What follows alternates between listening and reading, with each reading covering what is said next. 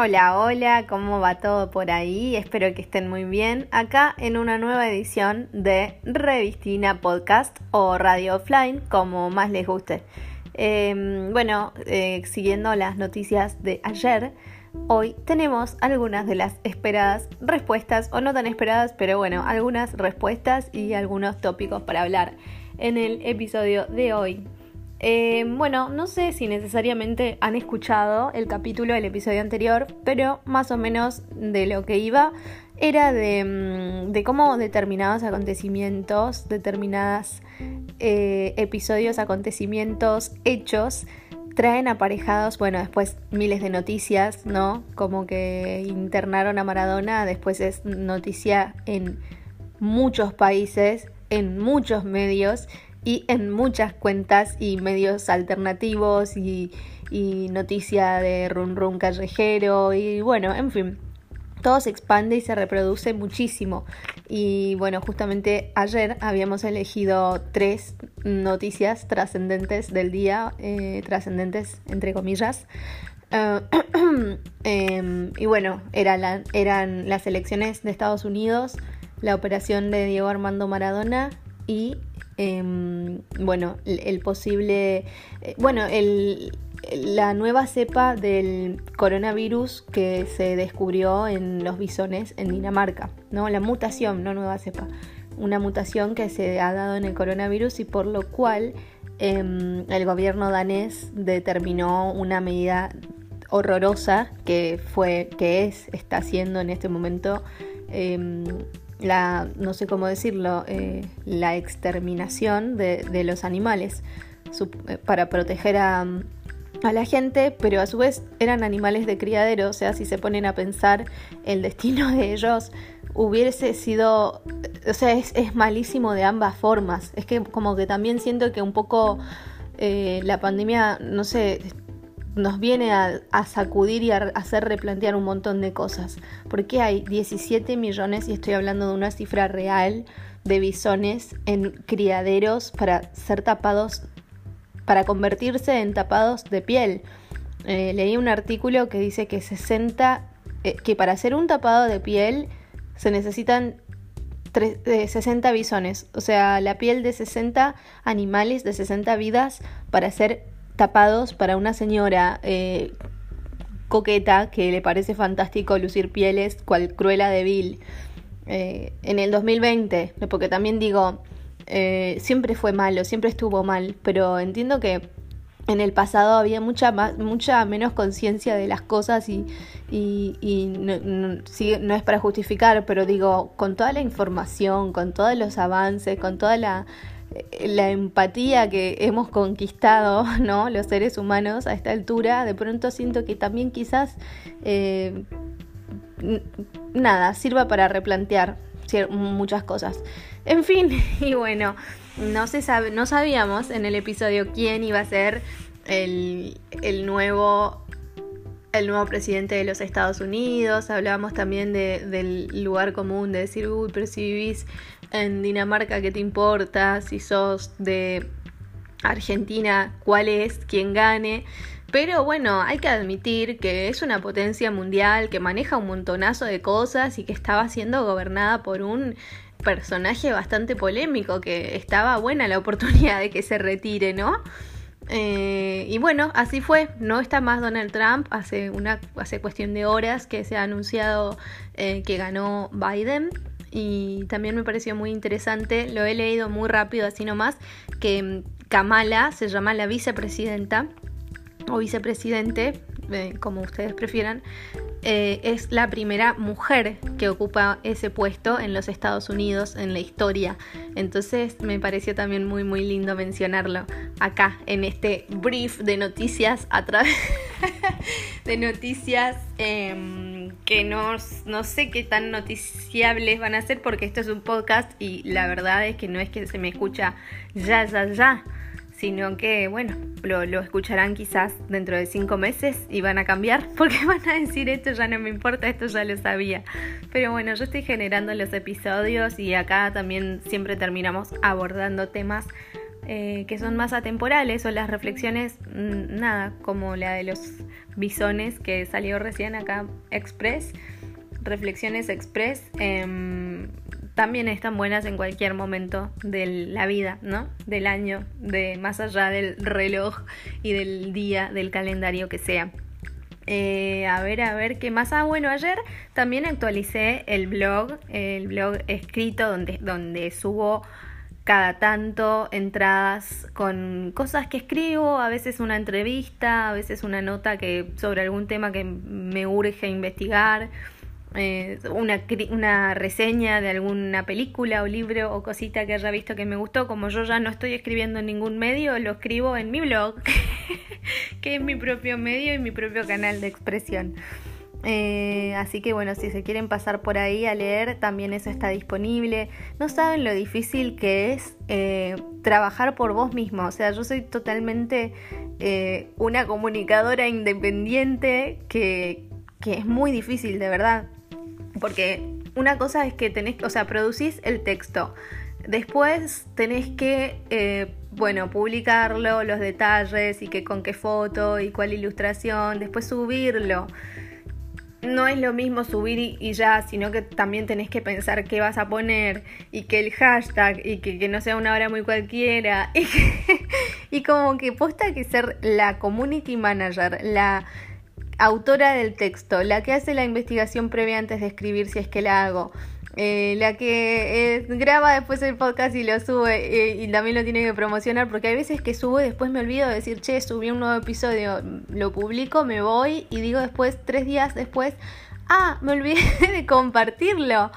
Como me pasó con lo de la casa de brujas, que la verdad es que me olvidé, o sea, hice un posteo ahí pero debería haberle dado como un poco más de, bomba a ese episodio y el de los memes directamente no, el de memética, no, no lo promocioné. Entonces no, no saben lo difícil que es como eh, cuando trabajas de otra cosa y tenés una una profesión y un nada, un oficio muy marcado que te nace del alma de pronto escribir algo y compartir y opinar y qué sé yo, em, poder completar eso con las redes, porque también si vos no lo compartís es como que para qué lo haces.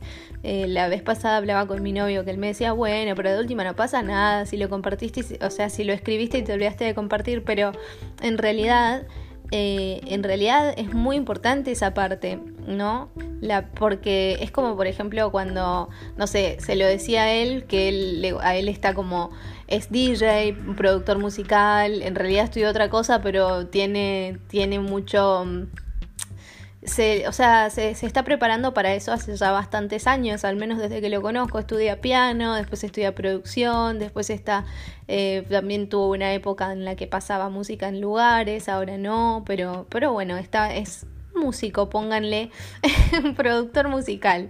Y mm, entonces como para que Iván me entienda, Iván se llama mi novio, le decía, es como que vos hagas un tema y no lo compartas o como que hagas un podcast de música pero no jamás lo compartas y es como que no tiene sentido de pronto hacer eso. Si vos haces la música para dejarla guardada en tu computadora eh, o si grabás un, tema una canción y mm, jamás sale de no sé de tu archivo donde quedó del archivo en el que quedó grabado es como que para qué ¿no? Es como que siento que se termina de completar la existencia de tu producción artística, musical, em, literaria, lo que sea, cuando el otro te está escuchando, te está leyendo, te está mirando, ¿no? bueno, vieron que salen reflexiones que van mucho más allá de las noticias del día.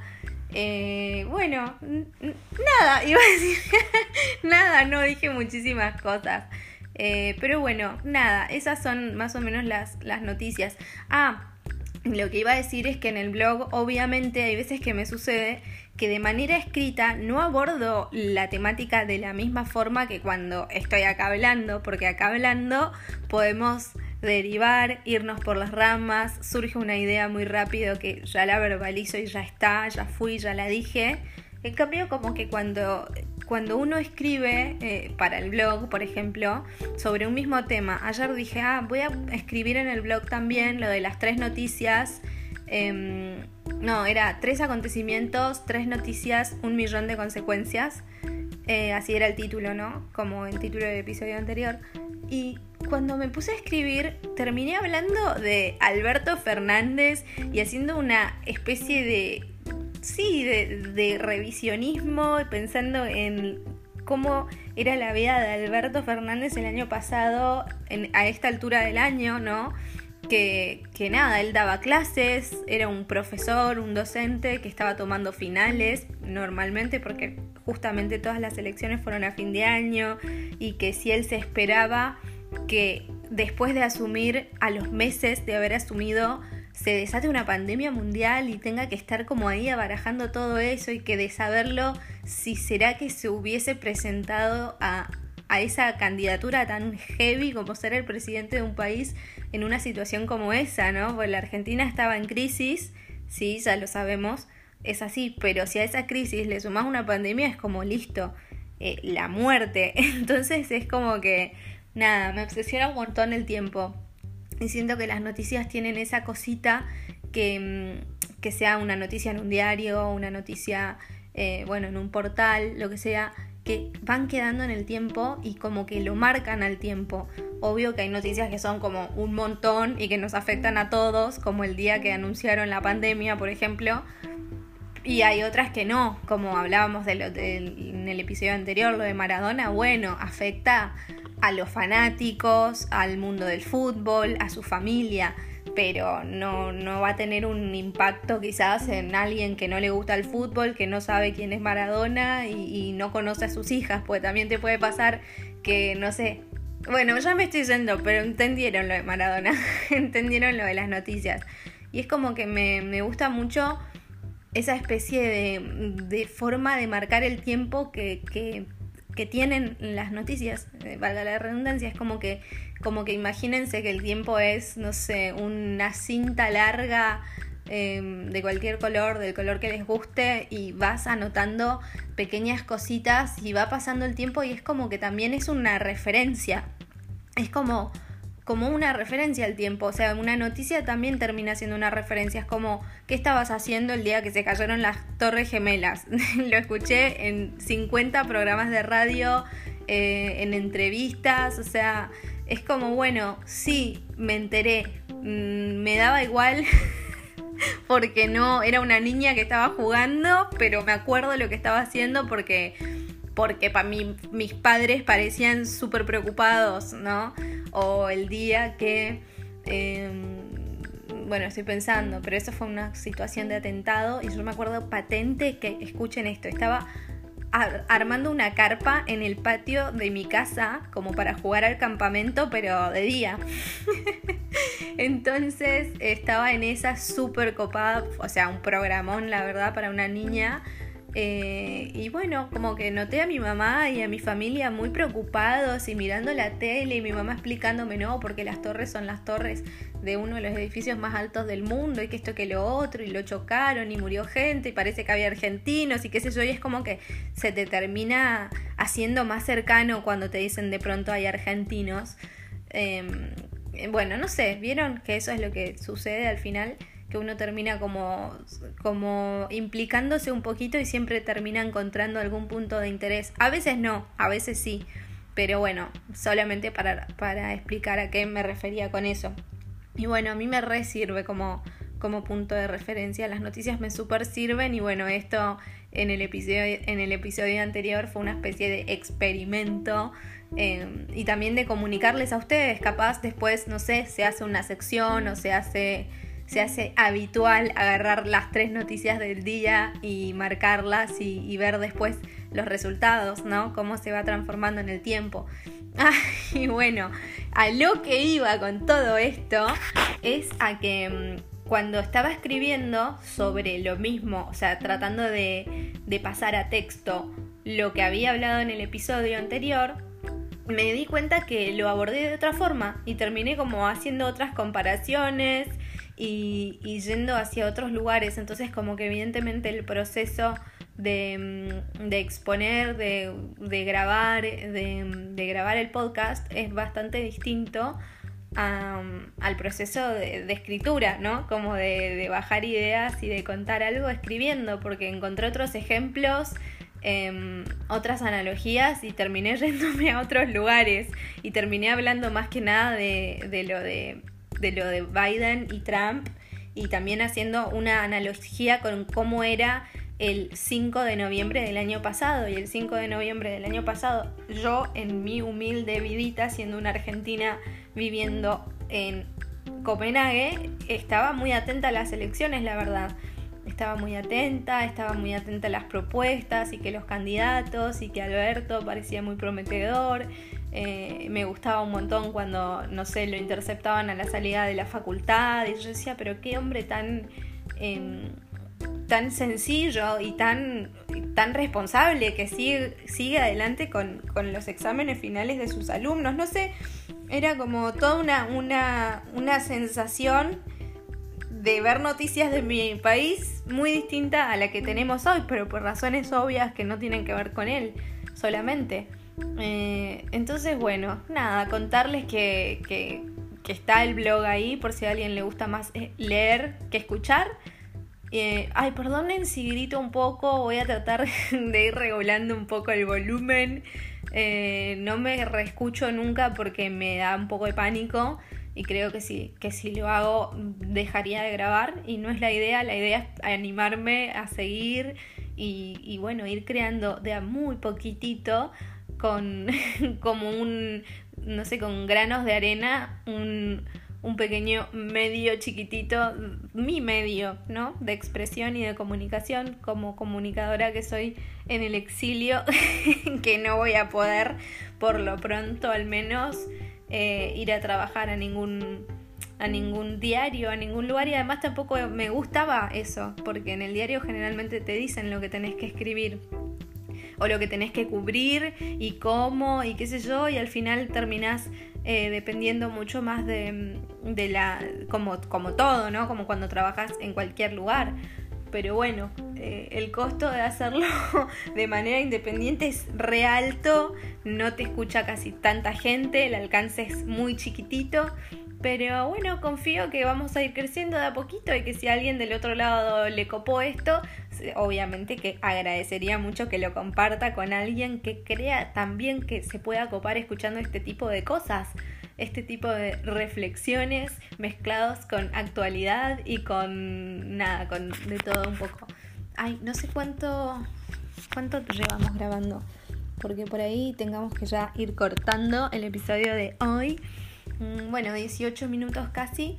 Em, después ustedes, o sea, como para cerrar, si hay alguien escuchando acá que tiene ganas de darme un feedback con ideas para el contenido o con cosas en las que se sintieron identificados o cosas que por ahí no tanto. Em, yo acá solamente, o sea, no estoy dando ni diciendo que una cosa sea de una forma, sino que es como pensar en voz alta y compartirlo y nada, compartir un podcast como mi programa de radio offline, como lo digo siempre. Em, no, no se puede dar un debate en este contexto pero sí están súper invitados a pasarse también o por el blog que se llama revistina.com o por el Instagram que se llama Soy Revistina. Eh, y como para estar ahí un poco más interactuando cada tanto y, poder saber de pronto hay nuevo episodio, no hay nuevo episodio. A veces subo el episodio sin avisar que hay nuevo episodio, pero bueno, estamos en esa. Em, ah, también si hay alguna persona del otro lado que tenga, no sé, ganas de participar con alguna columna, eh, ya sea por escrito o alguna columna que podamos grabar en formato eh, así como entrevista. Em, va, entrevista no, porque el columnista hará su gracia y yo seré la que está escuchando, pero también lo podemos hacer. Em, no tengan vergüenza, acérquense. De hecho, estoy buscando personas que, em, que, puedan como aportar desde sus lugares, pero todavía no como esto está un poco eh, tomando tomando forma recién, no, no es que estoy diciéndolo tan abiertamente. Em, pero bueno, la idea es esa, así que, bueno, sí lo estoy diciendo abiertamente porque ya lo estoy diciendo acá, así que, pero bueno, a lo que voy es a que no es que estoy publicando ni convocando, porque también quisiera que sean personas que, no sé, que me hayan escuchado y que más o menos entiendan mi onda, porque es importante que la persona que tenga ganas de participar eh, como columnista em, en Revistina, más o menos esté de acuerdo con esta manera de ser y de comunicar eh, que tengo, que es muy eh, relajada, como verán, y que no, no quiero imponer ninguna verdad, es solamente un blog de una comunicadora desde el exilio que necesita despuntar su vicio de hablar, de, de expresarse y de también eh, recibir feedback y, nada, debatir estar al día y compartir reflexiones y actualidad. Les mando un beso, si escucharon hasta acá es un montón, háganmelo saber porque me pone muy feliz. Y bueno, espero que estén terminando muy bien el día, que el hecho de que haya ganado eh, Biden los deje tranquilos dormir esta noche. Eh, lo estoy diciendo un poco irónicamente, pero bueno, eh, me refiero a que ya sabemos que no nos afecta de forma directa las elecciones de Estados Unidos, pero quizás, tal vez, vamos a ver qué pasa. Hace un ratito estaba acá preparando las cosas para grabar y qué sé yo, y pasó un auto con unas chicas con banderas de Estados Unidos gritando eh, Joe Biden. Entonces, bueno, y estamos en Dinamarca. ¿Qué tenemos que ver con Biden? Cero, no sé, tal vez ellas eran americanas eh, ay, no me gusta cuando dicen americanas, porque somos todos, pero bueno, eh, todos americanos, pero bueno, me entienden, estadounidenses viviendo acá y bueno, por eso salieron a festejar. No lo sé, no lo sabremos. Les mando un beso muy grande, espero que terminen bien y este día, tarde, noche, no sé qué hora lo estarán escuchando. Y bueno, muchas gracias por escucharme.